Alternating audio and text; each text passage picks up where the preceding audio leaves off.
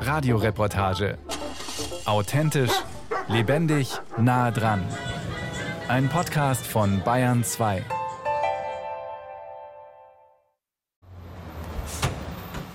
Es ist Ende Juli. Der junge Landwirt Manfred Greiner hat heute den großen Holzhäcksler bestellt. Rot und gewaltig steht er jetzt vor seinem Hof in Walding in Oberösterreich. Der Spezialmaschineneinsatz ist teuer, über 400 Euro die Stunde. Manfred hat seinen Bruder und seinen Schwiegervater als Fahrer dabei. Mit drei Traktoren samt Anhängern fahren sie dem Häcksler nach zum Einsatz. Es pressiert. Nur ein paar hundert Meter sind es bis zum Wald. Am Rand sind etliche Äste und Stämme aufgeschichtet. Manfred Greiner musste hier schon 2019 zahlreiche Eschen fällen. Sie hatten einen Pilz, das sogenannte Eschentriebsterben, und sind eingegangen. Nur etwa fünf Prozent der Bäume hat ihm das Sägewerk abgekauft. Der Rest gilt als Schadholz, das quasi wertlos ist. Drei Jahre lang lagerte alles am Waldrand. Heute lässt Manfred Greiner aus dem Schadholz Hackschnitzel machen. Er und 15 andere Landwirte wollen damit bald ihr Dorf über eine Nahwärmeanlage heizen. Wir haben selbst daheim einen Betrieb schon seit 20 Jahren Hackschnitzelanlage. Und wie das dann entstanden ist, in Walding eine Nahwärmeversorgung zu machen, war so von Haus aus klar, da bin ich mit dabei. Es gibt nichts Besseres. In Walding bei Linz in Oberösterreich betreibt er mit seinen Kollegen schon seit 2018 eine kleine Nahwärmeanlage für neue Wohnblocks mit 76 Wohnungen. Der Rest vom Dorf ist ans gut ausgebaute Gasnetz angeschlossen. Aber jetzt wagen die Landwirte einen großen Schritt. Sie wollen ihre Hackschnitzelanlage auf die vierfache Größe erweitern. Alle Landwirte wissen Bescheid. Nichts mehr woanders hinverkaufen, was jetzt eigentlich mehr oder weniger bisschen überschüssig entsorgt worden ist, wenn man so formulieren kann. Das bleibt jetzt alles vor Ort da. Also und auch die Wertschöpfung bleibt jetzt im Ort. Das ist einmal ganz was Wichtiges. Walding hat, wie der Name vermuten lässt, viel Wald im Gemeindegebiet. Die Hackschnitzel aus Rest- und Schadholz sollen die 4800 Einwohner schon zu Weihnachten unabhängiger von importiertem Gas machen. Dafür wird in der Ortsmitte bereits kräftig gebaut. Heute ist die Straße vor dem Seniorenheim auf einer Seite aufgerissen. Gut zwei Kilometer Nahwärmeleitung verlegen die Bauarbeiter in den Untergrund. In einem Kreislauf wird künftig warmes Wasser vom Heizwerk zu den Häusern geleitet und das abgekühlte wieder zurück. In Walding hatte die Gemeinde zugesagt, Kindergarten, Feuerwehr und andere Gemeindebauten anzuschließen. So ein Nahwärmenetz rechnet sich vor allem, wenn große Wärmeabnehmer angeschlossen werden. Private Hauseigentümer entlang der Leitungsstrecke hatten zunächst kein Interesse, das Gas war ja günstig zu haben. Projektleiter Daniel Palecek vom Biomasseverband Oberösterreich bespricht sich mit dem Bauleiter vor Ort. Wie weit seid ihr gerade da herum in dem Bereich? Wir stehen jetzt da, müssen nächste Woche über die Straßen kommen. Konzipiert wurde die Leitungsstrecke schon im Jahr 2021. Jetzt müssen sie die Pläne ständig anpassen aufgrund von Ukraine-Krise, Gaspreisexplosion und wo äh, kommt ein Anschluss nach dem anderen dazu und da ist öfter, dass man auch ein bisschen umdisponieren muss, dass man zusätzliche Anschlüsse noch macht. Manchmal dauert es auch ein bisschen, bis da Entscheidungen getroffen sind. Deswegen gibt es jetzt auch eine Baugruppe, die schon fünf Wochen offen ist, wo wir noch immer warten. Das braucht jetzt alles auch seine Zeit. Für die regionale Nahwärme hat sich der Bürgermeister Johann Plackholm, seit er im Amt ist, konsequent eingesetzt. Er weiß, Holz als nachwachsender Rohstoff ist wichtig für das Erreichen der Klimaziele Österreichs. Aber Walding tickte lange anders. Es war damals die Zeit, wo viele gesagt haben, der billigste Stoff ist das Erdgas und wir werden doch nicht auf das Gas verzichten. Noch dazu, wo Walding mit einem sehr gut ausgebauten Gasnetz in den letzten Jahrzehnten gewirtschaftet hat und das Gas ja ausgebaut ist. Also es war schon ein Paradigmenwechsel, wenn man gesagt hat, weg vom Gas hin zur Bioenergie. Im Kleinen hat sich die Wärme aus Hackschnitzeln in Walding bereits bewährt.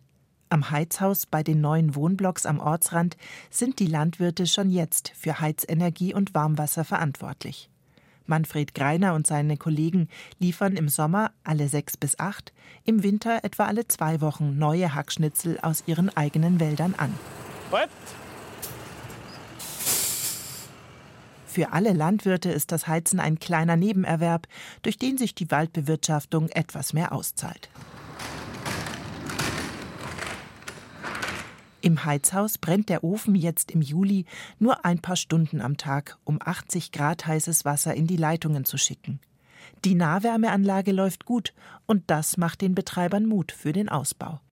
Diesen kommenden Winter werden wir das neue Gebäude, was diese Seite dazu gebaut wird, also nur mehr so groß wie dies, mit drei neuen Kesseln, wird zu Weihnachten in Betrieb gehen. Ein ehrgeiziges Ziel. Noch ist der Neubau nicht von allen Behörden genehmigt. Und die nächste Frage ist, haben Sie genügend Hackschnitzel in Walding für den Großbetrieb? Ortswechsel. Ein paar Tage später im bayerischen Landkreis Günzburg. Auf den Feldern von Klaus Jäckle wird heute Gerste geerntet, Kraftfutter für seine Kühe. Zwei Mähdrescher ernten das Feld ab. Daneben, im Schatten eines kleinen Wäldchens, koordiniert der Landwirt den Abtransport. Nebenbei muss er ständig ans Telefon. Der Landwirt ist auch Berater und Projektleiter für Nahwärmeanlagen in seiner Region und damit viel beschäftigt. Aber Klaus Jäckle möchte den Job nicht missen.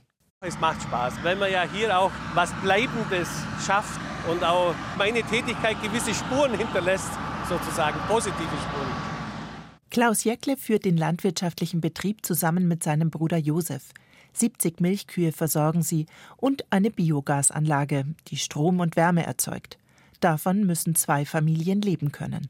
Also mit der Milchvieherhaltung alleine wird es deutlich schwieriger, da um drunter zu kommen.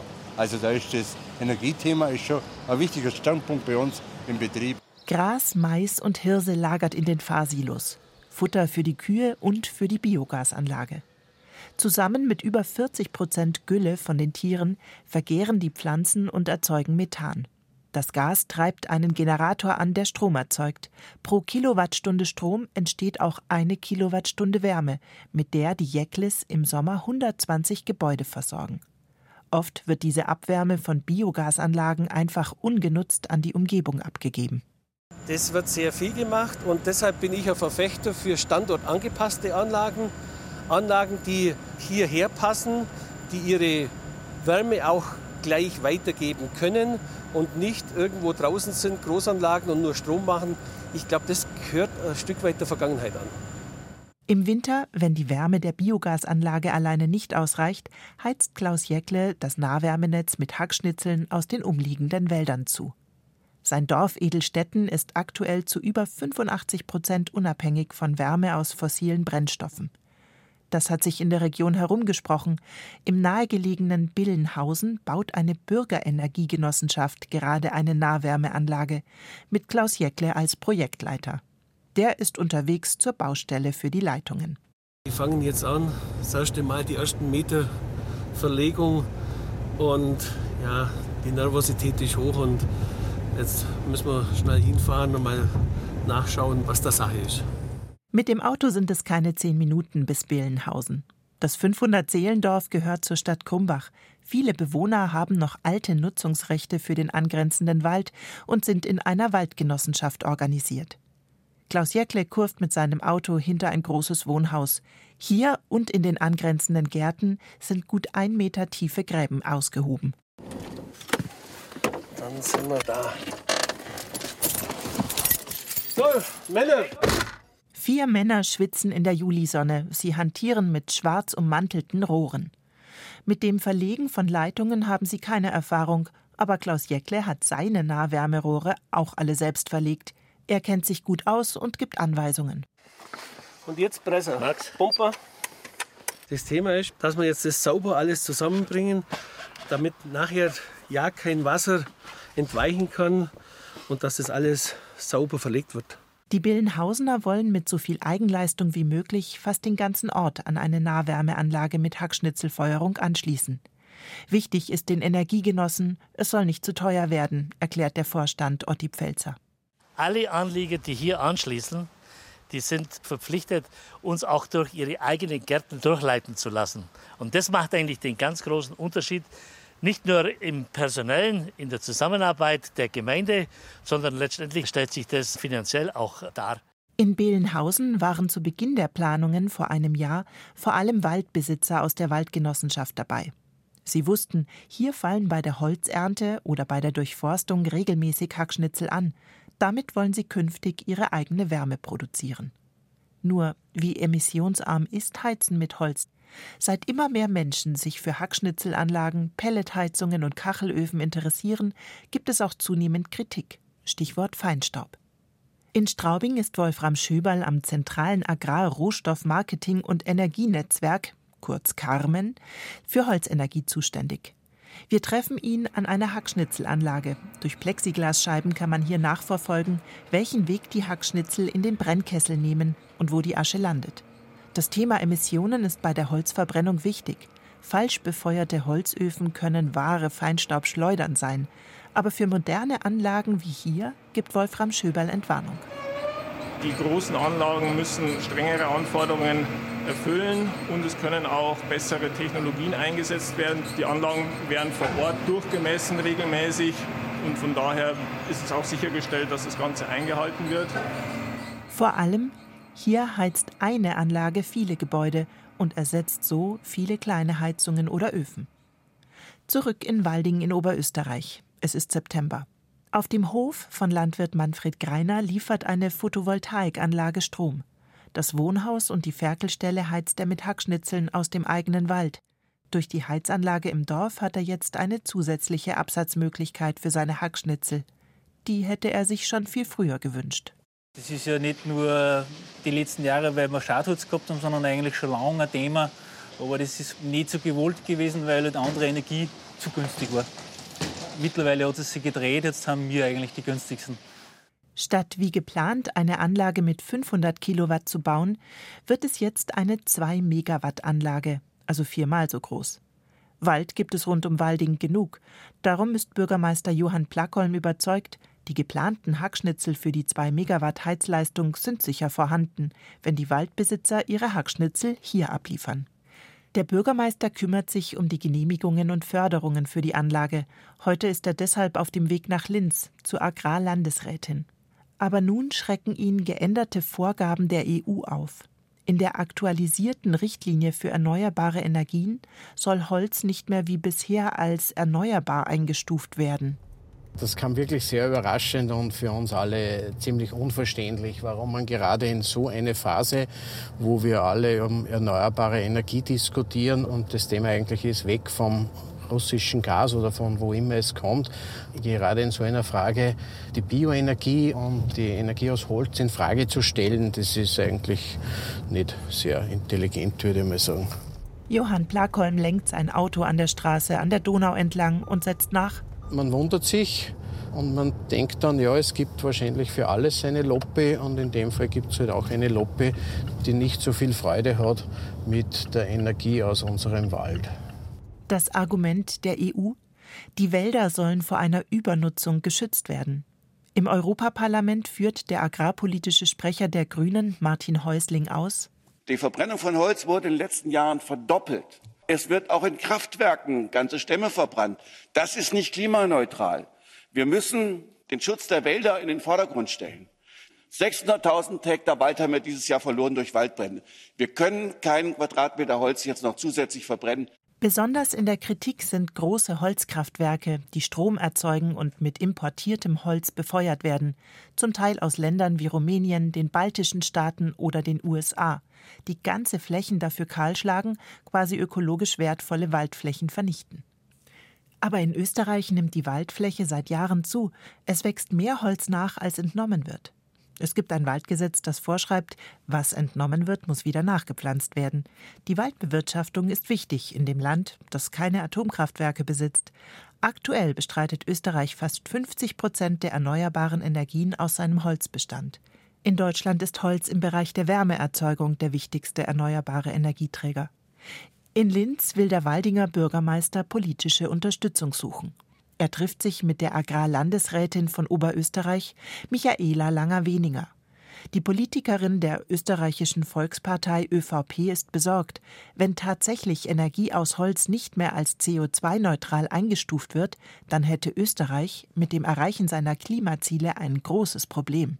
Das würde uns alle vor riesige Probleme stellen, wenn wir diese Vorgaben, die wir haben, bis 2055 klimafit und klimaneutral zu sein, auch europaweit. Wir haben uns ja das Ziel schon für 2040 gesetzt in Oberösterreich. Das würde alles im Bausch und Bogen nichtig machen, denn es wäre einfach nicht realistisch umzusetzen. Wenn wir 50 Prozent der erneuerbaren Energie derzeit aus der Biomasse schöpfen, dann wäre das in der Zukunft nicht mehr möglich. Und somit frage ich mich, wo wir es sonst hernehmen sollen. Die Hoffnung ist jetzt, dass Österreich mit der EU nachverhandeln kann. Aktuell laufen dazu Verhandlungen der einzelnen Mitgliedstaaten mit der EU. Das Ziel für Österreich bei nachhaltiger Waldbewirtschaftung, wie sie hier ohnehin Vorschrift ist, sollte Holz weiter als erneuerbar gelten.